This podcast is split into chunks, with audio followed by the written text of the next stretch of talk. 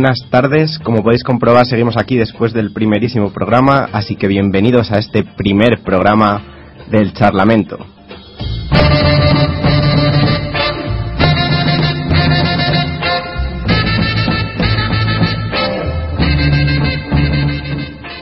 El programa de radio que se echa a la calle para subir a la red la opinión de la gente de Valladolid. Hoy comenzamos nuestro orden del día con la opinión de la gente sobre el nuevo recorte de las ya recortadas por sí becas Erasmus. En nuestra sección Fake filtramos la información sobre la posible candidatura de Parquesol a Ciudad Europea de la Cultura en 2017. Y por último, en un día tan señalado como hoy, 12 de octubre, Día de la Hispanidad para algunos, Día de la Resistencia Indígena para otros, no queríamos olvidar a nuestra amada Latinoamérica. Por ello, preguntamos a los pucelanos y pucelanas por la celebración del 12 de octubre y aprovechando que las elecciones pasaban por Venezuela, sobre Hugo Chávez y sus políticas.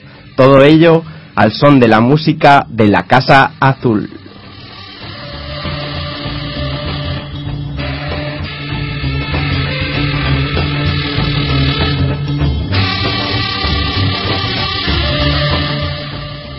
Como siempre, nos podéis seguir en el Twitter, arroba el charlamento o en la página del Facebook del charlamento. Vamos con las presentaciones micros arriba. De derecha a izquierda, nuestra reportera en las charlas de la universidad, la chica que maneja los datos capaces de tumbar cualquier argumento. Esther, buenas tardes. Buenas tardes, Javi. A su derecha tiene una cruzada particular contra los quiromasajistas, los homeópatas y demás curanderos. Reverendo Navarro, buenas tardes. Hola, hola, buenas tardes. En la cabina eh, pone la elegancia y el modelo a seguir en nuestro programa. Martín, buenas tardes. Buenas tardes, chicos la encargada de que funcione toda la maquinaria de, del programa, la persona que se dedica a sembrar en el charlamento los pequeños detalles que marcan la diferencia entre lo corriente y lo extraordinario. Celia, buenas tardes. Hola, buenas tardes a todos. Todo lo que no lleva una hoz y un martillo le huele a azufre. Jiménez los demonios, buenas tardes. Muy buenas tardes, Javi. Y por último, sentado aquí a mi izquierda, el Juan Carlos Monedero de nuestro programa que nos ilustra con sus enseñanzas. Buenas tardes, profesor Petro. Muy buenas tardes, ¿qué tal? Y presentando yo mismo, para mí, o Javichuelo para el resto, buenas tardes a todas.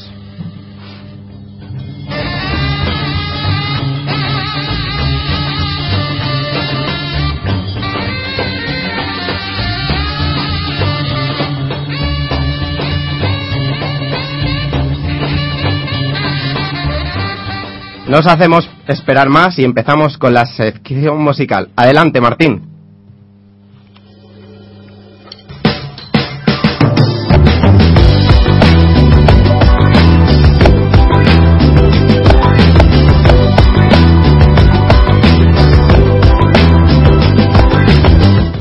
Hoy en la sección musical os vamos a hablar del peculiar grupo de música disco y Europop llamado La Casa Azul, el grupo está formado por cinco androides llamados David, Virginia, Sergio, Clara y Oscar, pero que en realidad no existen.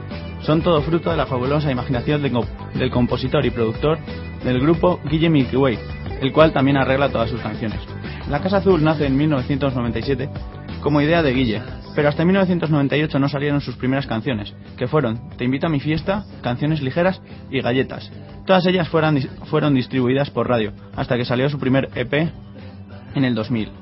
La primera puesta en escena del grupo fue en 1999, en una serie de conciertos llamados Operación Bikini en la Sala Siroco de Madrid, y que contó con grupos como los Fresones Rebeldes. Después de publicar el primer disco, la Casa Azul no ha parado de dar conciertos y giras, dejando atrás un total de seis álbumes por toda España e incluso por el extranjero, siendo invitado a actuar en Tokio y para la Expo de 2005. La Casa Azul puede que no sea muy conocida, pero los trabajos de Guille van dejando un rastro único, como, puede, como se puede ver en el grupo de los Happiness. ¿Os acordáis?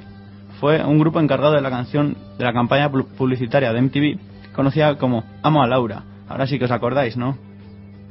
este grupo también fue inventado por Guille, contando con cuatro miembros ficticios, como ha pasado en la Casa Azul. Sé que queréis que os ponga Amo a Laura, pero no, no lo voy a hacer, lo siento chicos. El grupo de Guille Milky Way ha estado tocando este último año en diversos festivales, como han sido el Low Cost y el Sonorama. Aquí tuve la oportunidad de ver en directo al potente grupo de androides, que me dejó sorprendido con el estupendo espectáculo de luz y sonido por el cual el cantante Guille interactuaba en numerosas ocasiones, en numerosas canciones, con el resto de los amigos, que se encontraban en la pantalla gigante. Ya sin más espera, os dejo con uno de los primeros trabajos que salió a la luz de la Casa Azul, Galletas. En mi corazón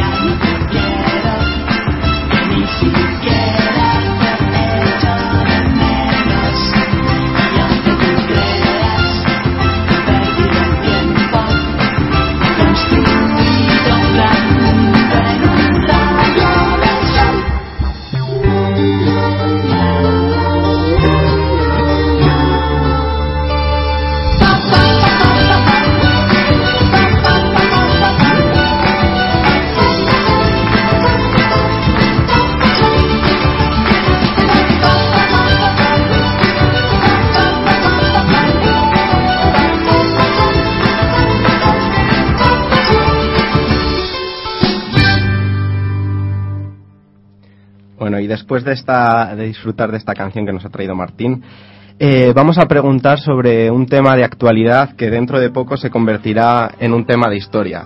Eh, ahora muchas de las anécdotas que nos cuentan empiezan con la, antes con la mili, muy probablemente las que contemos nosotros empezarán con antes con las becas Erasmus. Eh, adelante, profesor Petro, adelante, Esther.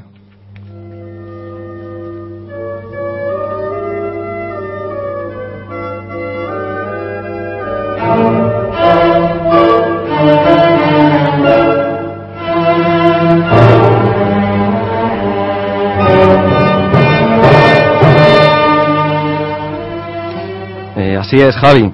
Eh, uno de los temas serios que preocupa a buena parte de los jóvenes, eh, indudablemente, es el tema de, los recortes en educación. Eh, en este caso queremos tratar el tema de, la problemática de las becas Erasmus. hace poco hemos conocido la noticia de que las becas Erasmus se quedan sin dinero o que la Unión Europea no tiene dinero para financiar estas becas.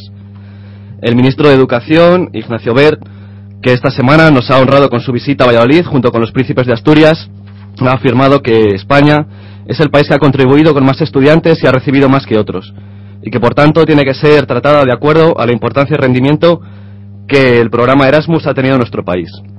Eh, las becas Erasmus, que permiten a los estudiantes universitarios una estancia de entre tres y nueve meses en países de la Unión Europea, están financiadas por la propia Unión Europea, por el Ministerio de Educación y también por las comunidades autónomas.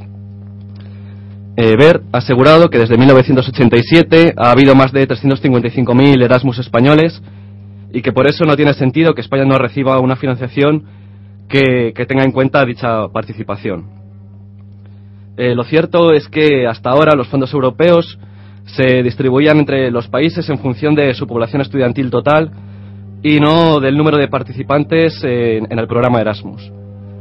Eh, mejorar la distribución de las ayudas, eliminar el papeleo del reconocimiento de créditos y crear eh, herramientas que faciliten la acreditación de idioma extranjero son algunas de, las mejoras que, los estudiantes Erasmus vienen reclamando ya desde hace tiempo. Eh, piden a su vez una mejor valoración de las ayudas para que se distribuyan en función del coste real de la vida de cada país y así poder dar oportunidad a los estudiantes con menores recursos a que disfruten de esta experiencia. Eh, asimismo, los Erasmus solicitan una mejora especialmente en lo, referido a la tramitación del reconocimiento de los créditos cursados o la dificultad para acreditar el conocimiento del nuevo idioma. Por último, proponen a los países miembros eh, que establezcan canales coordinados que permitan a los estudiantes sin beca acceder a un puesto de trabajo durante su estancia en el país extranjero. Y es en este 25 aniversario cuando las becas Erasmus corren más peligro por culpa de los recortes. La Unión Europea, cuyas ayudas son aproximadamente 110 euros al mes para los alumnos del programa Erasmus, se han quedado sin fondos cuando solo están colocadas las ayudas para el 70% de los alumnos. No se ha especificado cuánto dinero hace falta, pero aseguran que se solucionará y podrá abonarse el resto del dinero, recurriendo a un crédito que se estima en miles de millones de euros. Mientras tanto, la Comisión ya ha transferido 420 millones de euros de fondos para los pagos más inmediatos. Por parte del Ministerio, en los presupuestos para el 2013 se va a aplicar un importante recorte del 60% de la partida de estas becas. Pasará de 36 millones a 15 millones, aunque el importe de la beca aún no está concretado. Y por último, las diferencias de ayudas entre comunidades son notables. Por parte de la Junta de Castilla y León, estas ayudas se han suprimido por completo, mientras que otras comunidades solo han reducido los importes, como Andalucía, que pasa de un máximo de 600 euros al mes a unos 300 euros. En el caso de la Universidad de Valladolid, que manda aproximadamente unos 900 alumnos y recibe 950, este año, según Relaciones Internacionales, se han enviado 50 alumnos menos que otros cursos. La UBA también cuenta con un programa de ayuda a alumnos, asumiendo el importe de los viajes u otros gastos. ¿Podrá la Comunidad Europea seguir asumiendo el coste del programa Erasmus en futuros cursos o habrá que acabar con él? Vamos a ver qué opinan los vallisoletanos y algún estudiante de Erasmus sobre este tema.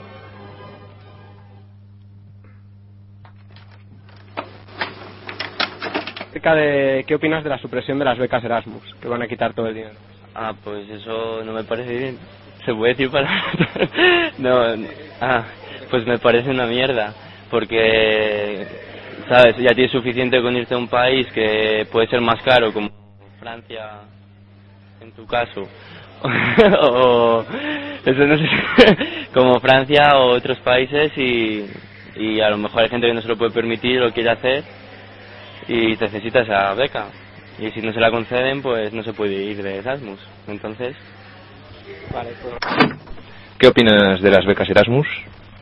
Um, pienso que la organización es mala, pero entonces um, por el momento tengo suerte de obtener mi beca este año y no el año eh, próximo.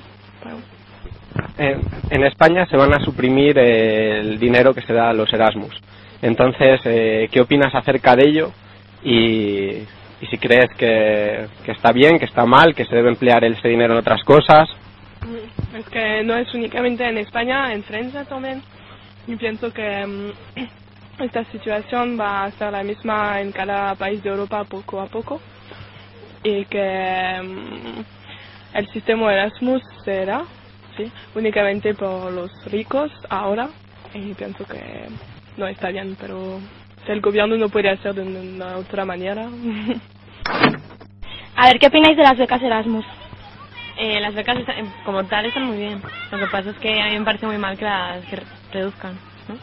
ya es un gasto muy grande el tener que irte a otro sitio a estudiar, entonces ese- esa beca la necesitas, sí o sí. Entonces que lo reduzcan, pues va a dar problemas para la gente que se quiera ir.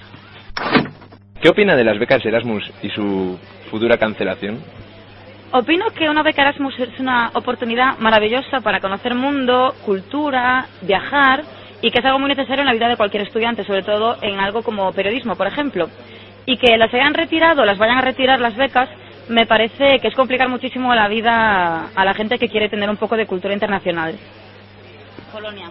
Katowice. Viva.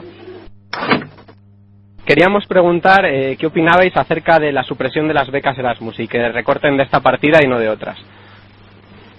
Bueno, en teoría, aunque tampoco entiendo mucho del tema, o sea, soy de la opinión que las becas Erasmus por una parte siempre son interesantes por el tema de salir fuera y tal, pero como también tenemos la comidilla general de que las becas Erasmus muchas veces se convierten en una especie como de a vivir la dolce vita en otros países, eh, entiendo que por una parte se supriman. que quizá habría que mirarlas y estudiarlas de forma particular a cada persona que se le concede una beca Erasmus, para evitar que se convirtiesen en una... Porque entiendo que hay gente que las aprovecha mucho y seguro que son unas cosas súper útiles, pero como juegan esa ambigüedad de las dos cosas, pues es complicado. No sé si sabréis que van a suprimir las becas Erasmus y queríamos preguntar a la gente que qué opina acerca de que supriman eh, sobre esa partida y no en otras o sobre la supresión total de las becas Erasmus. A mí me parece muy mal que supriman las becas Erasmus. Tienen que, tienen que apoyarlo para que la gente salga afuera y aprenda otro idioma y otras culturas y pueda llegar más lejos en, en su vida, por ejemplo.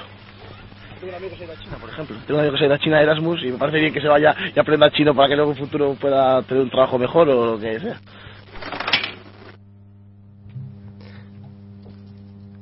Bueno, Esther nos va ahora...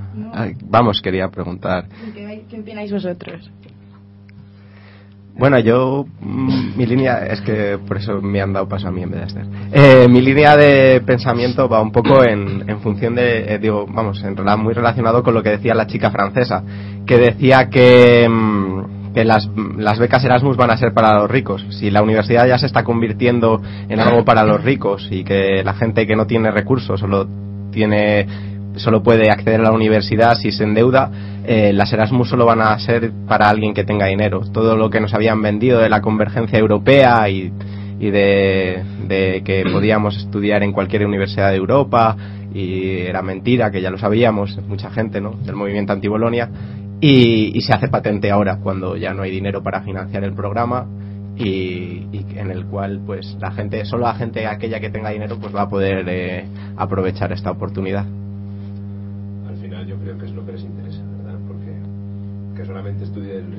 antaño, solo el terrateniente, bueno, pues ahora habrá muchísima gente que, que querrá acceder a la educación, no va a poder, bueno, nos apañaremos como podamos.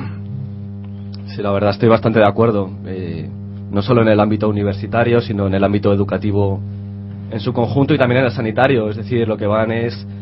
Estas medidas eh, van encaminadas eh, a privatizar tanto la educación, la sanidad y la, la consecuencia directa es, es lo que ha dicho Navarro. Al final, el que va a poder acceder a una, a una educación es eh, el que tiene dinero, el que su padre o su madre le puede pagar una estancia en el extranjero, etcétera. Eh, para mí es eh, es un problema bastante grave a largo plazo porque si la gente no puede acceder a, lo más básico que es una educación que garantice pues una formación integral del individuo, pues a qué aspiramos, me pregunto. Sí, bueno, yo también estoy en vuestra línea.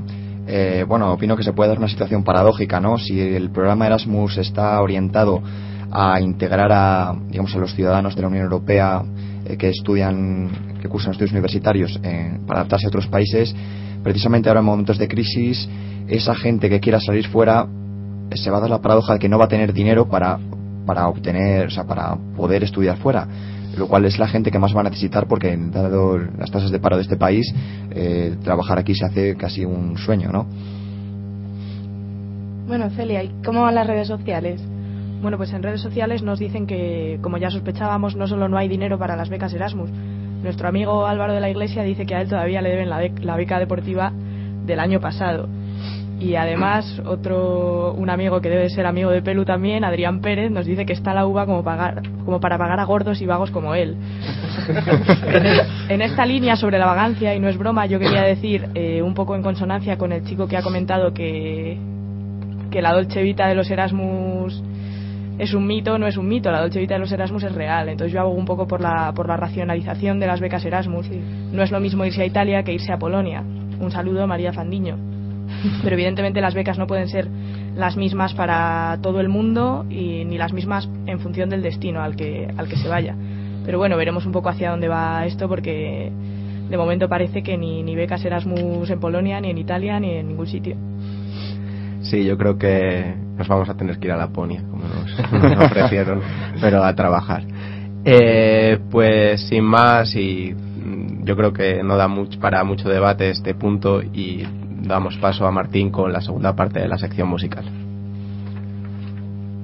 Ahora os voy a enseñar uno de los trabajos más conocidos de la Casa Azul, llamado La Revolución Sexual, que también da nombre a uno de sus LPs. Quizás mucha gente le pueda sonar por porque ha, ha sonado en, en Merinos, valga la redundancia. Y fue, fue el que llevó al concurso de televisión española a partir, o sea, para ir a Eurovisión. Este grupo no consiguió ser el representante nacional porque un archiconocido troll llamado Rodolfo Chiquilicuatre quedó proclamado vencedor del concurso para hacer una de las actuaciones más polémicas que hemos tenido en Eurovisión estos últimos años. No me extiendo más y os dejo con la revolución sexual.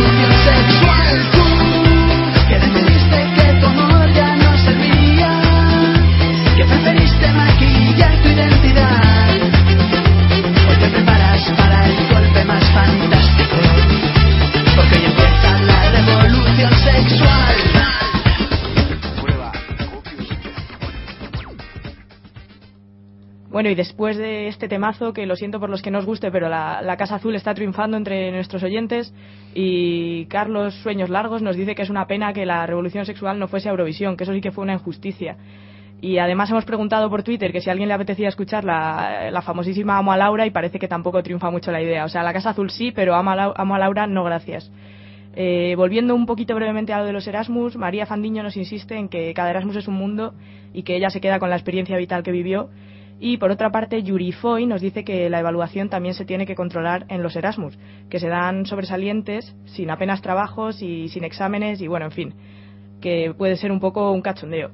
Y sin más, vamos ya con la sección más aclamada del programa y su mejor cortinilla, la sección fake. Empieza la sesión fake, tráeme un gazpachuito, unos chopitos largos, una cañita.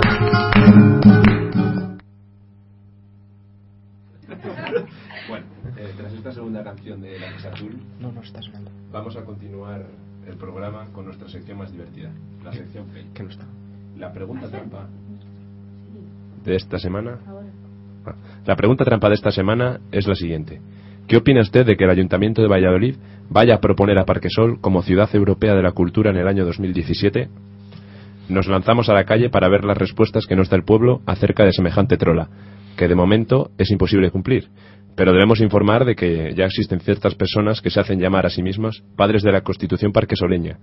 Por suerte no son del mismo sector ideológico que Fraga, Peces Barba, etcétera. Pero bueno, a lo largo de ciertas madrugadas y siempre durante la cata de los mejores caldos de nuestra maravillosa ciudad, proponen la independencia de lo que llaman la moraleja de Valladolid. Sin más, os dejo con el audio.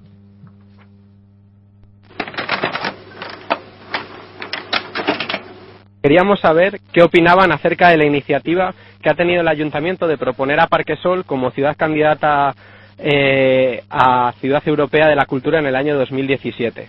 Que van a construir grandes bibliotecas y tal allí en el barrio de Parquesol y como está el auditorio. Cultura, si es cultura todo es bienvenido. Yo no lo he oído, hijo, no te puedo decir. Cultura, ¿no? No te puedo decir, no A lo he ver. oído, no, no, no. No lo he oído. Sí, pero si van a hacer bibliotecas y todo, si es mm, cultura está bienvenido. Sí, ¿qué opina de la iniciativa que ha tenido el ayuntamiento de proponer a Parquesol como candidata a Ciudad Europea de la Cultura en 2017? Que van a construir bibliotecas y tal, ¿qué, qué opinas acerca del proyecto? Ah, pues yo todo lo que sea construir bibliotecas y sitios donde estudiar me parece estupendo. vamos. No sé. ¿Te parece un gasto? Sí, bueno, sí, es un gasto que lo, a lo mejor lo debían hacer cuando hubiese el sueldo, eh, el dinero suficiente para ello, el capital suficiente, pero mientras tanto. ¿Qué opina de la iniciativa del Ayuntamiento de Valladolid eh, de proponer a Parquesol como candidata a Ciudad Europea de la Cultura en 2017? Pues muy bien, Cabonet. Todo lo que sea extender la cultura española, pues muy bien, que será eso, las gotas, ¿no? Las gotas castellanas. Sí, tienen pensado hacer un polideportivo muy grande de, para hacer con, eh, concentraciones para bailar Jota castellana. Pues muy bien. Ande o no ande que sea grande, vamos. Vale. ¿Pero esto qué es? bueno, eh, eh, sin más, esta sección que nos gusta tanto y, y le pone el punto de, de pasárnoslo bien un poco. Me hubiera que encantado que hubiera puesto en todas las televisiones el cuadradito con Ciudad Parquesol. Es que hay que, hacer, hay que hacer un inciso y es que nadie di- te dice Parquesol no es una ciudad. Sí, sí. Por mucho que ponga ciudad Parquesol es una forma de hablar, sabedlo todos, queridos amigos parquesoleños. Es el nombre del Para seguir Bueno, tenemos bueno. que decir que nos fuimos De al momento. propio Parquesol a Sí. hacer esta pregunta y nadie nos quiso contestar, incluso antes de que planteáramos la pregunta. Estamos montando un referéndum, así que dale tiempo. Aquí a los próximos 4 o 5 años. ¿Qué os dan de comer en Parque Sol que sois tan bordes? Y por último hemos recibido algún comentario respecto a la, a la sección fake diciendo que no les parece respetuoso del todo que preguntemos a la gente sobre algo falso. Y queremos aclarar que siempre después de preguntar y después de grabar la respuesta del, de, de a quien sea que preguntemos, les informamos de que la pregunta no era cierta. Y en todo caso, si alguien no desea que se imita su respuesta, no se emite, con lo cual tratamos con mucho respeto a nuestros oyentes y a la gente que, que participa con nosotros, o eso esperamos, o Bueno, eso pretendemos. Radio Intereconomía nos lleva a unos puntos de ventaja en falta de respeto, o sea que estamos tranquilos.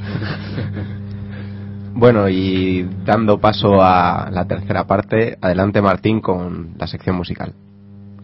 Bueno chicos, aquí estoy de nuevo.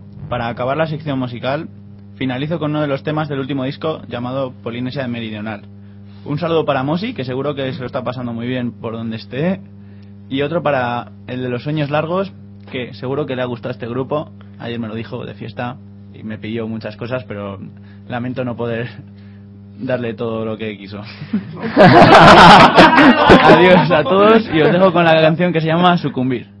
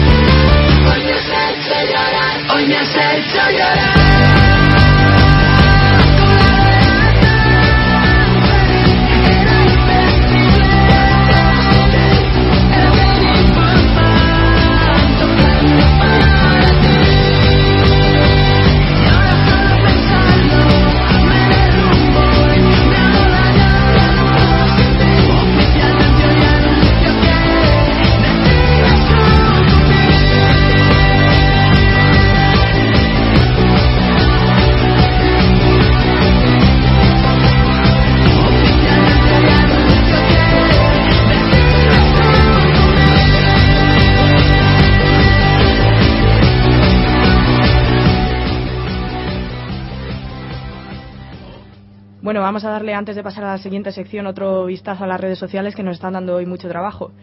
Eh, Yuri Foy opina que Parquesol es la nueva Gitanolandia, ciudad europea, mientras que Alvar Ríos dice que claro que sí, que Parquesol independiente. Eh, además, Carlos Sueños Largos nos dice que él quiere ir a ese polideportivo, supongo que al de, al de las, las Jotas masivas.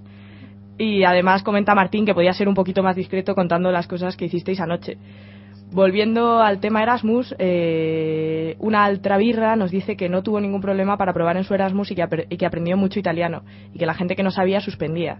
O sea que no es tan fácil como dice y que de- todo depende de los casos, que tuvo exámenes bastante complicados. Y bueno, creo que eso es todo. Pasamos a la siguiente sección, Javi. Sí, eh, uy, nada, nos llevamos la opinión de la gente de Pucela, como hemos dicho en nuestro orden del día, volando hacia Latinoamérica, que según nuestras fuentes, como Eduardo Galeano, eh, se está despertando de una siesta colonial de cinco siglos. Adelante Navarro, adelante Esther. Bueno, eh,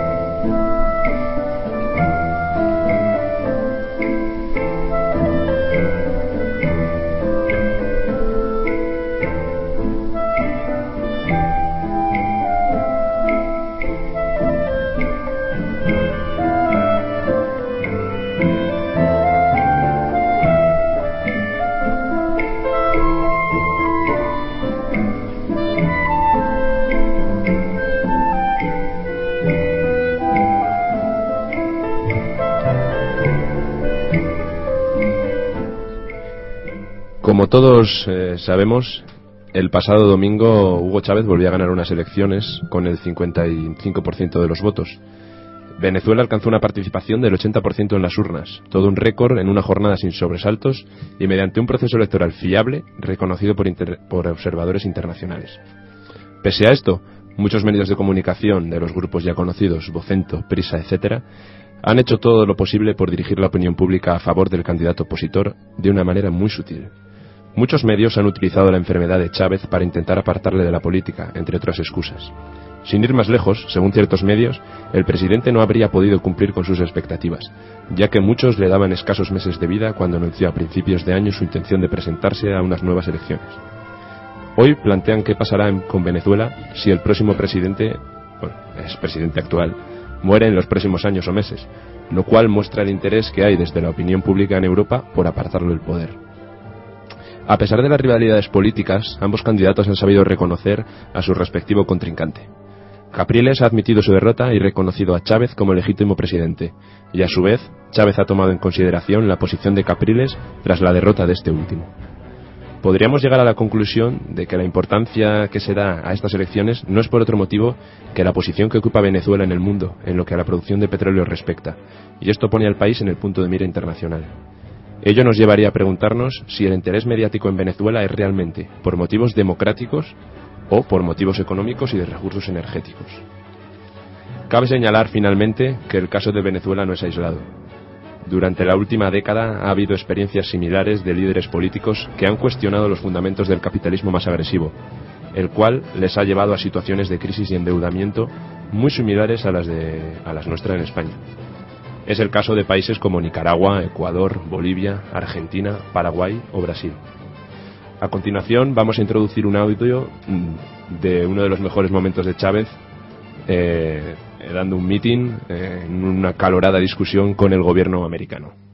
Acabo de hablar con el canciller.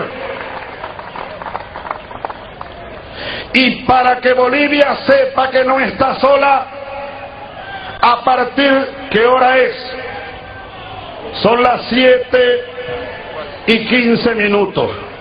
Tiene 72 horas a partir de este momento el embajador Yankee en Caracas para salir de Venezuela. En solidaridad con Bolivia y el pueblo de Bolivia y el gobierno de Bolivia. Tiene 72 horas el embajador para abandonar territorio venezolano.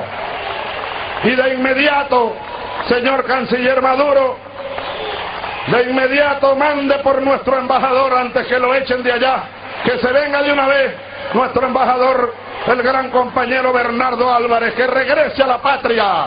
Cuando haya un nuevo gobierno en Estados Unidos, mandaremos un embajador.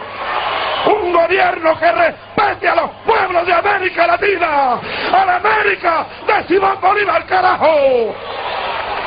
Váyanse al carajo, yanquis de mierda, que aquí hay un pueblo digno. Aquí hay un pueblo digno, yanquis de mierda. Váyanse al carajo cien veces. Aquí estamos, los hijos de Bolívar, los hijos de Guaycaipuro, los hijos de Tupac Amaru. Y estamos resueltos a ser libres. Hago responsable de todo esto y lo que pueda ocurrir al gobierno de Estados Unidos, que anda detrás de todas las conspiraciones contra nuestros pueblos.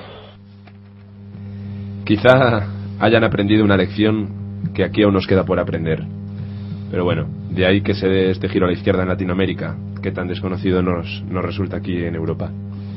Eh, por todo esto mm, que acabamos de contaros, hemos salido a pedir a los vallisoletanos su opinión acerca de Hugo Chávez y sus políticas. Adelante. Tras la victoria en las últimas elecciones, ¿qué opinión eh, tiene acerca de Hugo Chávez y las políticas que está llevando a cabo en Venezuela? Bueno, pues a mi modo de ver, eh, o sea, me alegro de la victoria de Hugo Chávez. Hay gente que lo ha colocado como, desde los medios de comunicación, el grupo Prisa y los grupos mediáticos lo han colocado como un dictador, pero es algo que no nos tiene que sorprender porque estos grupos trabajan para que las multinacionales españolas se extiendan por Latinoamérica y Hugo Chávez ha demostrado que se ha enfrentado a muchísimas elecciones eh, en las que en estas últimas hasta la propia oposición ha reconocido que el proceso ha sido totalmente limpio y pues, hoy día es un referente para todos los pueblos latinoamericanos que, que luchan por construir otro modelo social y económico al capitalismo. A Victoria en las últimas elecciones le queríamos preguntar qué opina de Hugo Chávez y de, y de las políticas que está llevando a cabo en Venezuela. Hombre, creo que es un poco de tongo y eso, pero pues bueno, ellos ellos sabrán. Dicen que no sé, dicen que son bastante limpias, pero yo tampoco me lo creo mucho después de las políticas que tiene habitualmente. Victoria en las últimas elecciones en Venezuela, eh, queríamos preguntar acerca de la opinión que tienes de, que tenéis de Hugo Chávez y de las políticas que está llevando a cabo. Aquí como eso me toca...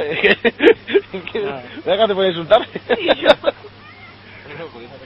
No, no, no, cada- no, pero no puede decir que a insultarme porque no quiero. A mí no me gusta cómo lo, cómo lo hace. Y no puedo- es que no quiero seguir más porque es que ya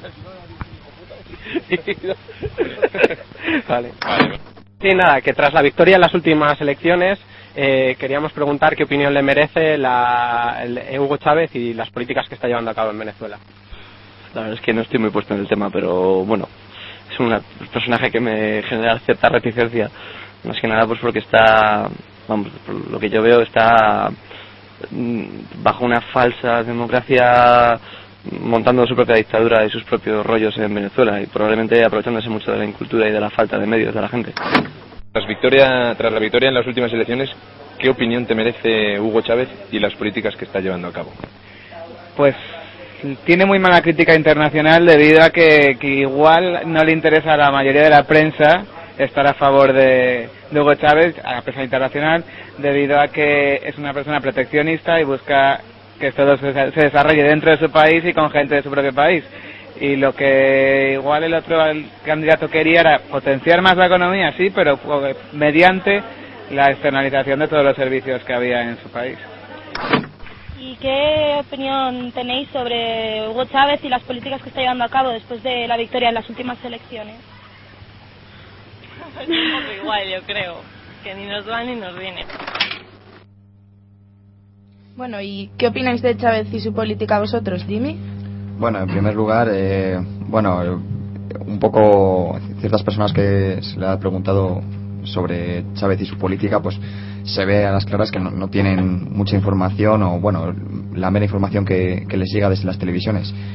Eh, las políticas de Hugo Chávez eh, se, ha- se han denominado por, por la, digamos, la doctrina política como el socialismo del siglo XXI, que consta de un modelo mixto económico, no es, no es el socialismo de Cuba y no es un modelo capitalista, simplemente es, es un modelo que intenta compaginar ambos ambos modelos y, que bueno de momento está dando buenos resultados en, en, países de Latinoamérica por mucho que les pese a, a, a Occidente y a Europa que ahora mismo les está pasando canutas y, y para nada nos, nos avisan de lo que pasa allí ¿Petro? Eh, bueno, eh, personalmente valoro positivamente la, la victoria de Hugo Chávez en Venezuela. Creo que la llamada revolución bolivariana es uno de otros movimientos que, que lo que pretenden es el despertar de, de Latinoamérica.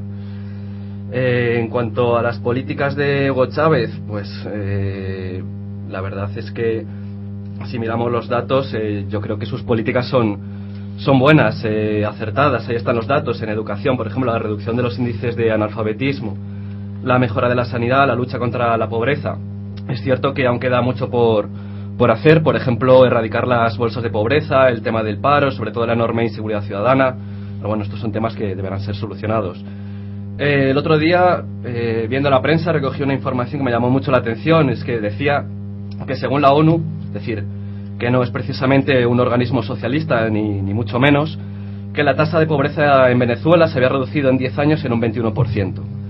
Eh, la política de Chávez yo creo que demuestra que la austeridad europea y española en este caso pues debería tomar nota. ¿m? Y luego, bueno, pues por ejemplo, en cuanto a las políticas que sí que me parece que hay que alabar, es por ejemplo la- las misiones bolivarianas que tienen como objetivo pues enseñar a leer, escribir a los más pobres, facilitar la educación primaria, secundaria, incluso universitaria. Y además también existe pues un programa médico asistencial para las zonas más deprimidas del país, etcétera. En combinación con la gran denostada Cuba, por cierto. Sí. Y bueno, pues yo después de que hablen aquí los reporteros de Canal Sur, eh, me gustaría poner un poco el punto de crítica y decir que, que la revolución, yo creo, para a mi parecer, se ha estancado en los últimos años. Eh, empezó muy fuerte, pero mm, el tema de la inseguridad, que hablaremos más tarde, no lo está sabiendo combatir. Y luego hay temas que, que yo creo que en parte por el liderazgo del propio Chávez, eh, que no, no da pie a ello, por ejemplo, el tema de los derechos LGTB o el tema de la, de la laicidad estatal, eh, pues no, no, no dan pie a, mejoras, pues porque yo, por ejemplo, no veo a, a Chávez en una manifestación del Día del Orgullo. Eh, y, y ahí no hay, o sea, no, mientras no haya eh, un cambio o algo que un movimiento igual dentro del partido yo también valoro de, de manera positiva la victoria de Chávez pero pero mientras no haya un cambio eh, pues hay yo mm, soy bastante escéptico con respecto a los siguientes pasos que pueda dar la revolución porque para mí se ha estancado en cierta medida Bueno, y Navarro. Bueno, eh, yo voy a empezar citando al gran Fidel Castro. Eh, decía él que no hay ningún libro que, nos enseñe a construir un Estado socialista. Y, y es lo que está pasando. Eh, hay muchos libros, mucho material, todo el mundo lo sabe, cómo se construye un Estado imperialista, un Estado capitalista, pues a base de la denostación de derechos, etcétera, etcétera. Todo el mundo lo sabemos. Lo que no se sabe es cómo crear un Estado socialista, que siempre además se tiende a ser mucho más crítico con ellos que con cualquier otro, porque es mm, lo que realmente toca la fibra a la gente que trata de ganar dinero a base de, subyugar a los demás. Eh, dicho esto, yo valoro muy positivamente la victoria de Chávez, lógicamente. Eh, me parece muy bien, todas las respuestas que he escuchado me han gustado mucho, tanto las que están a favor como las que están en contra, porque yo considero que cuantos más comentarios se hagan en contra de Chávez es que mejor lo está haciendo. Eh, toda la prensa, todos los grupos eh, de prensa, de radio, de televisión, eh, están vociferando en contra de Chávez. Cuanto más lo hagan, Venezuela estará haciendo un mejor camino. Bueno, ¿y qué opináis de su victoria por cuarta vez consecutiva? Como decían algunos oyentes, ¿os fiáis de las elecciones que han sido limpias? Navarro, o Jimmy, o quien sea. Bueno, paso yo. Bueno, yo creo que hay organismos internacionales, Naciones Unidas. Yo creo que no cabe duda de que estas elecciones han sido limpias. ¿Qué duda cabe? Y, y bueno, eh, yo creo que se recurre a lo de siempre, ¿no? Un poco a la pataleta, pero esto pasa en todos los países. De, eh, yo creo que es ese chauvinismo europeo, ¿no? Que siempre miramos con recelo a lo que pasa en América. Cuando gana el que no gusta en Europa, pues siempre se alude a. Pues que es, no es una democracia, que es un pitorreo de elecciones. Yo creo que no hay que darle la menor importancia. Eh, el contrincante ha sabido aceptar la, derrota y veremos qué pasa en un futuro, pero yo creo que mm, no hay que darle más vueltas a ese asunto. Hmm. Sí, vamos, eh, yo lo que opino es que es una victoria incontestable, ahí están los datos. Sobre la polémica, pues decir que simplemente ha sido azuzada por algunos medios de comunicación concretos. Efectivamente, pues han introducido el tema sobre la limpieza de, de las elecciones. Vamos, no es que lo diga yo, es que lo dicen los supervisores internacionales que han destacado la limpieza de los comicios. Eh, incluso es más, es que el sistema venezolano no es tan distinto, por ejemplo, del brasileño o de otros muchos. Y sin embargo, eh, no se cuestiona esos sistemas electorales, eh, se cuestiona en Venezuela ahora.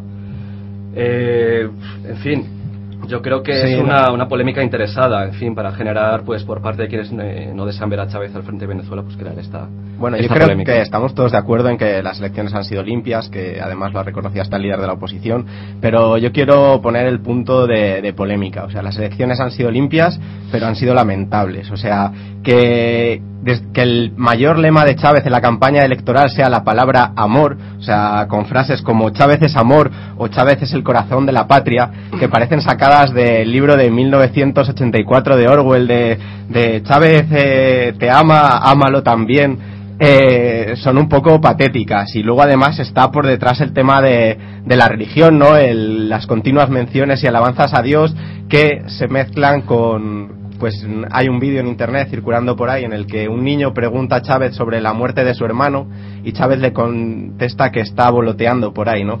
Que lo cual que aquí mis amigos yo creo que deberían reconocer sobre todo con el tema de la religión alguna Señor crítica. ¿no? Javi, yo te voy a dar una respuesta. Es por qué los europeos tenemos la manía de ver a los demás como si fueran nosotros. Es decir, ellos en Latinoamérica tienen una- unos códigos, una manera de ser, tienen un- una manera de expresarse. ¿Por qué tenemos que creer que todo el mundo tiene que ser como nosotros? Es decir, expresarse como nosotros, que los políticos vistan de ejecutivos, que utilicen una- un cierto vocabulario. En fin, es su manera de expresarse. Es decir, si vemos las campañas electorales de otros países de, donde triunfa la derecha, como Colombia, por ejemplo, pues los discursos son muy parecidos en cuanto al, lenguaje y las referencias a, la religión. Es, su manera de, ser. Yo, bueno, en las referencias a la religión, más o menos la ha respondido el profesor Petro. Yo, el lema ese del corazón, Chávez en el corazón, bueno, yo creo que si es una fórmula que le funciona, el pueblo es el, el que lo tiene que, contestar en las urnas. No creo que seamos nosotros aquí quienes para juzgar la campaña de un político, si es de buen gusto, si no, que, que es un ególatra, puede, puede serlo, pero es que es un hombre que, que ha sufrido un golpe de Estado y que gracias a ese golpe de Estado eh, se ha visto upado por el pueblo porque ha dicho nosotros votamos, queremos, eh, queremos a este hombre en el poder.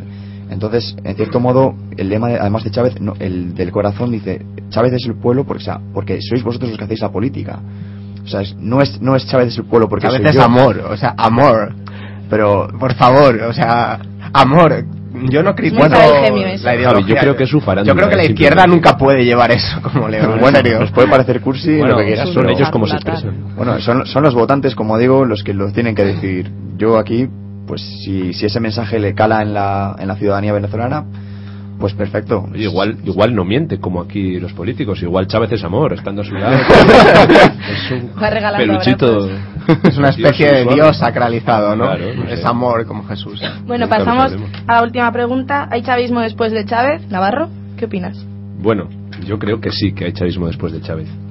Hay eh, un régimen político que no solamente se instaura en una persona y se ha visto demostrado eh, durante toda su enfermedad que ha dejado de una temporada que dejó de salir en a dar la cara porque no podía, lógicamente.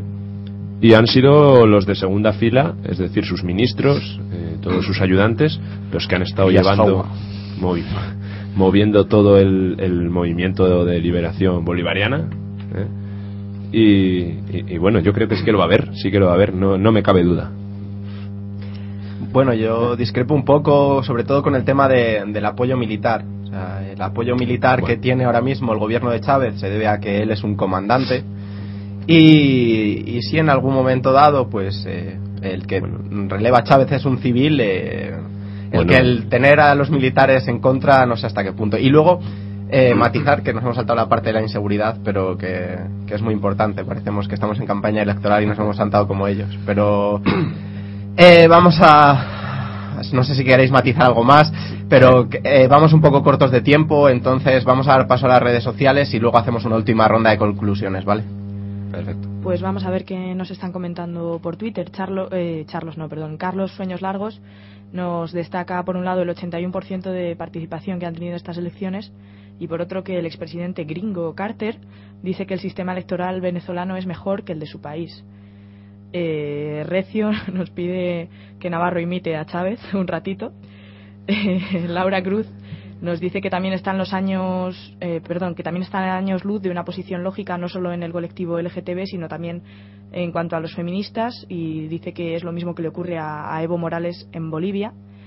Eh, Carlos Sueños Largos nos dice que Chávez inicia muchas cosas y terminan mal o no empiezan, que el caso, el caso de los motorizados son dueños de la calle y roban, crean caos, en fin, nos aporta una foto que podéis consultar si buscáis el charlamento en, en Twitter.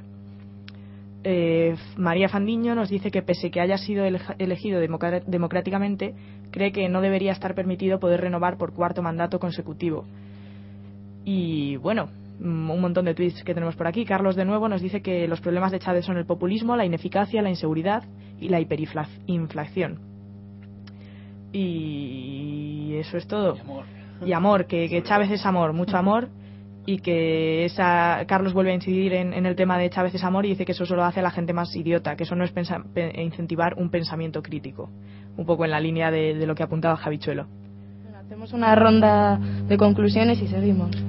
Eh, puedo, sí, eh, sin más, no podemos pedirle a Venezuela que tenga una conciencia eh, abierta hacia el mo- los homosexuales y todo este tema de Latinoamérica cuando aquí no la hemos tenido hasta hace poco. Podemos ayudar al mundo, cambiar la historia en un segundo. Si ayuda se hará crecer. Eres un líder de la vida. Cambiar el mundo es alegría. Y está de moda ser el bien. Yo soy Dios para decirte. Yo lo que sé es que juntos vamos a vencer. A ver, bueno, para concluir por mi parte, decir que, que Hugo Chávez representa otro movimiento, un movimiento más de que significa el despertar de Latinoamérica. Lo estamos viendo en otros países como Nicaragua o, por ejemplo, pues el caso de, no sé, de Ecuador, por ejemplo. No hay que ponerle más, no hay que darle más, más importancia, es decir, es un movimiento más que surge natural.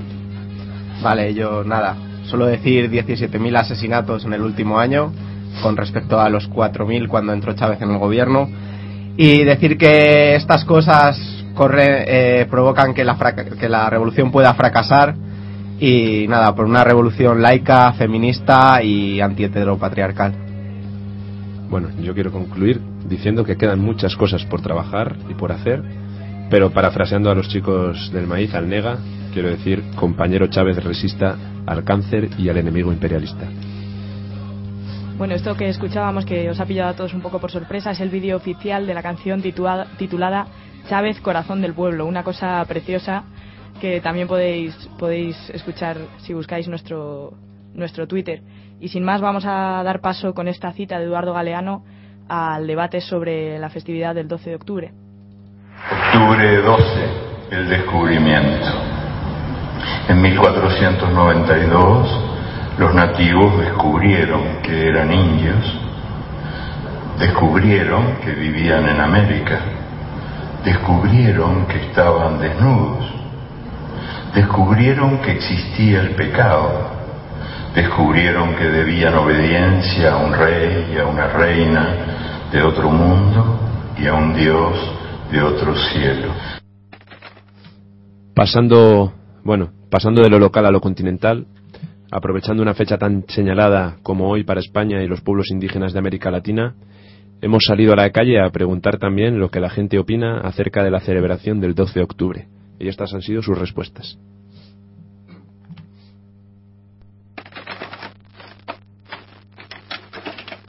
¿Qué opinas de la celebración del 12 de octubre teniendo en cuenta su significado para Latinoamérica? Bueno, pues creo que el 12 de octubre es una fecha polémica. Eh, por desgracia, todavía en el Estado español se sigue rememorando como una fecha de la hispanidad y de la extensión de la cultura española y el dominio español sobre lo que fueron las antiguas colonias de Latinoamérica. Y en Latinoamérica, pues hoy por, suerte hay procesos eh, en algunos países en los que se empieza a recuperar las luchas independentistas y se empieza a plantear como una lucha de, de la segunda independencia y de descolonización y de, y de una lucha por la integración latinoamericana. Eh, y luego queríamos preguntar acerca de la celebración del 12 de octubre, teniendo en cuenta que el significado que tiene la celebración del 12 de octubre, el Día de la Hispanidad, para los pueblos indígenas de Latinoamérica. Ah, bueno, no está bien, pero es que también, por una parte, yo que estudio, pues ese día pues me viene bien para, por ejemplo, si tengo que hacer algún trabajo o, o algo relacionado. O si me quiero ir de viaje a algún lado, pues me viene bien, pero no, no lo apoyo. Queríamos preguntar acerca de, la celebración del, del 12 de octubre y su repercusión y su, significado con la masacre, la masacre indígena de Latinoamérica. ¿Qué os parece la celebración de este día en España? intuyo que, o sea, imagino que cada uno cuenta la historia según le va en ella. Entonces, como españoles que somos y para nosotros el 12 de octubre es un día representativo, es lógico que nosotros lo consideremos como algo importante. Pero claro, no sé, tampoco depende. en- Claro, entiendo que para ellos eso es algo indignante porque no fuimos precisamente a a llevarles paz y armonía. Entonces, bueno, no sé si que entiendo que desde nuestro punto de vista de españoles y como lo que para nosotros fue, es lógico que lo celebremos. La celebración del 12 de octubre teniendo en cuenta su significado para Latinoamérica. Hombre, pues me parece una buena cele- celebración aquí en España, lo que no entiendo que se celebre allí en, en aquellos países teniendo en cuenta la situación que se provocó en aquella época con la invasión, digamos, de Colón. Bueno, ¿y vosotros qué opináis acerca de la celebración del 12 de octubre? Eh, bueno, yo bajo mi punto de vista creo que se le debería dar un enfoque menos militar y más de, no sé, más de reconciliación entre, entre todas las naciones que componen, o sea, entre España y las naciones latinoamérica, latinoamericanas, sin más. Yo pienso que es una fecha polémica, sin, sin lugar a dudas. Eh, siempre se trata el tema del descubrimiento como si América no, no, exis- no existiera. O sea, llegó Colón y apareció América. Me gustaría lanzar una pregunta, es ¿cómo nos tomaríamos nosotros que, que la fecha de la fiesta nacional de un país musulmán eh, conmemorase lo sucedido en el 711? Sí, o sin ir más lejos el 2 de mayo francés, como lo celebra la victoria de Trafalgar, nos sienta Mm. como una patada ahí. Pues ahí está, ¿no? Sí, es yo- polémico. Vamos, no, vamos, yo creo que simplemente, pues como ocurre con esta y con otras celebraciones, eh, siempre habría que tener en cuenta sus repercusiones históricas, que en algún momento pudieron tener sentido, pero cuando no cuando no se hacía lectura crítica de los hechos, ¿no? Eh, yo creo que ahora que tenemos lectura crítica de los hechos, eh, se debería de- dejar de festejar y dejar de sacar los tanques a la calle, ¿no? Eh, No sé, o sea, podrían darnos el día de fiesta o hacerlo de otra manera, pero no para, para ser militar. Sí, pero o sea, no queremos perder el día de fiesta, es lo que quiero dejar claro, que, que los días de, fe- de fiesta son un derecho. ¿Qué día hubieses elegido para celebrar eh, la fiesta nacional de España? España no existe. Suponiendo, suponiendo que todos opinásemos que España existe y que hay que celebrar España, El 14 arriba de- España. el 14 de Día abril, Nacional, ¿no? El 14, y que el 14 de abril no hubiese sido. Ah, bueno, y en el hipotético Podría ser un día, hipo- o sea, un día aleatorio cada vez. Digamos que estaban tan desesperados pensando qué día elegir que dijeron, mira, uno que nos guste a todos cuando nos fuimos a matar indígenas por allí. El día es lo de menos, yo creo que es el símbolo que hay después. ¿no? Si, si después de tantos siglos hay una reconciliación, yo creo que sea más positivo. Nos dicen, por cierto, desde Twitter, eh, Yuri Foy dice que cada país de Latinoamérica le pone un nombre a este día y que en Brasil pasan de todo y celebran el Día del Niño, lo cual está muy bien. Bueno, pues Y- esos fueron portugueses. Y también dicen que el Día del Indígena en Brasil es el 19 de abril. Mira, casi cerca del 14. Y nada. bueno, Para ya para terminar yo rápidamente, en decir que el 12 de octubre se utiliza aquí simplemente para sacar un poco de pecho militarmente, es lo que me parece a mí, y poco más. Dos portadas de periódico con las banderitas y todo listo. Bueno, para concluir, ¿cómo valoráis el, cono- el crecimiento de la izquierda en Latinoamérica? ¿Hay algo que aprender? Bueno, eh, bajo mi punto de vista yo creo que sí, ¿no? Es, eh, de hecho, aquí en Europa, cuando ha venido un partido de izquierda, se le ha dicho fuera, como ha sido Siriza en Grecia. Así que yo creo que deberíamos aprender. Eh, yo estoy muy, muy de acuerdo. Es decir, Latinoamérica ha sufrido los problemas de la deuda más que cualquier otro espacio geográfico y han aprendido la lección. Nosotros estamos inmersos en el problema de la deuda y considero que el surgir de, de partidos de izquierdas pues entra dentro de, de la lógica y que es normal. Bueno, yo cerrando y que también esta pregunta la habíamos metido ahí un poco con calzador. Yo creo que Latinoamérica es el sitio donde mirarse muchas veces, pero lo tenemos todos claro. Y eh, simplemente pues decir que la, la música orquestal que hemos escuchado de fondo al principio de esta sección era Dazón, Danzón, perdón, número 2 del compositor mexicano Arturo Márquez que estaba eh, eh, a cargo de la Orquesta Sinfónica de Venezuela Simón Bolívar.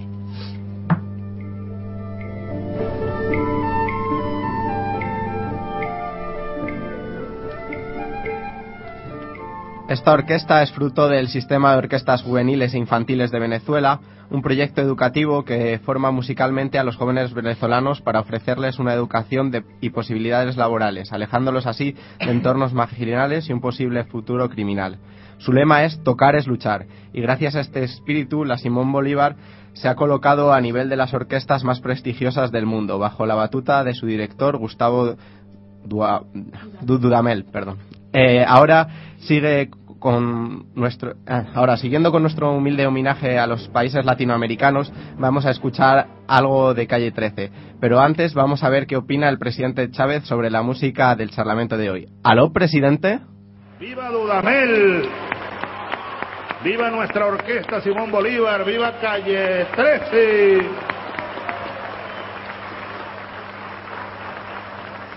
Por cierto que yo ahora estoy practicando el hip hop.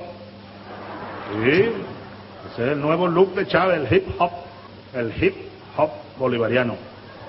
Practicando ahí. bueno, entonces, pero era tremendo. Calle 13 con, parecen que con, con Dudamel y la orquesta. Y tremenda la canción de los muchachos de Calle 13. Latinoamérica.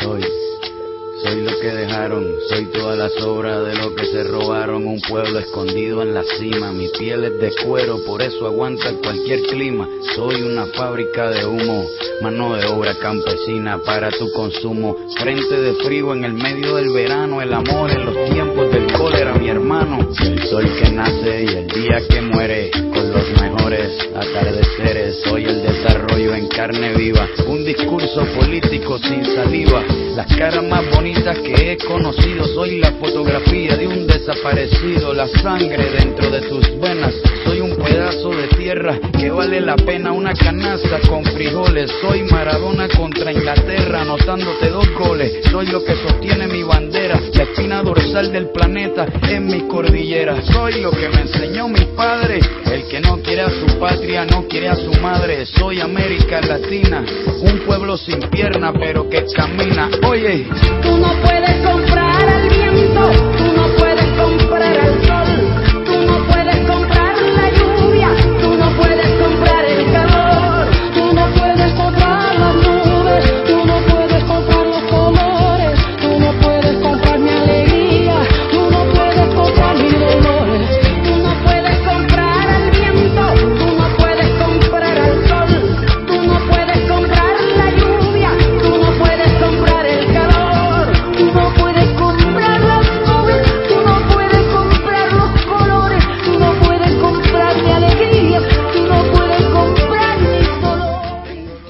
bueno y despidiendo que nos ha pillado el tiempo hasta la semana que viene Esther Y y a todos. Adiós.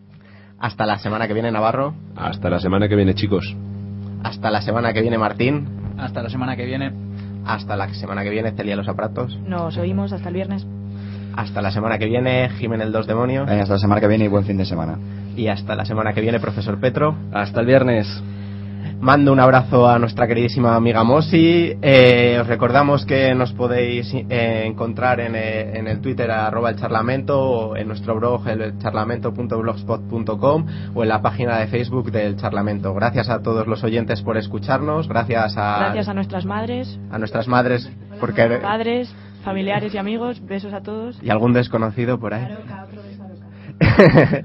Eh, gracias al equipo por el curro de esta semana. Eh, y os dejamos con la canción del Nega para la Tuerca Rap conmemorando el 12 de octubre del año pasado. Hasta el próximo viernes. Salud, radio y charlamento. ¿Qué pasa? Nega de los chicos del maíz. 12 de octubre, día de la vergüenza. Para la tuerca. Terceras partes de que fueron buenas. Para la tuerca. 12 de octubre, ah, llegaron tres barcazas. Gabriel García Márquez Neruda y Julio Cortázar. Mientras un niño en una plaza snifa pegamento Un sandinista grita palabras al viento de lucha.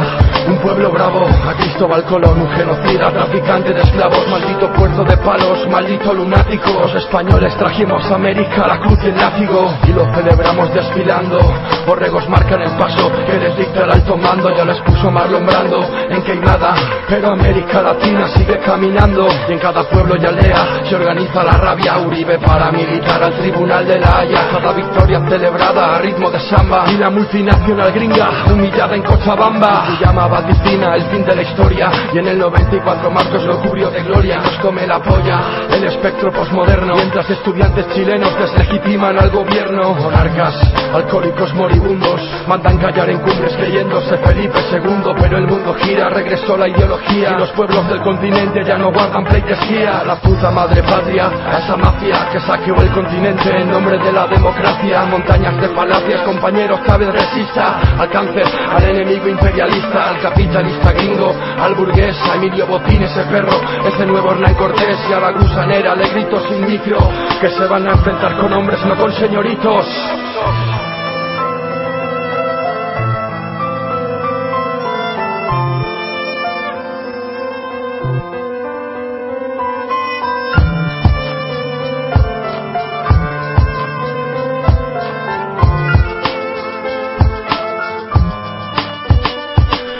susurro del que quiere a su patria como a un hijo. En la memoria el Che Guevara, en el recuerdo tiro fijo.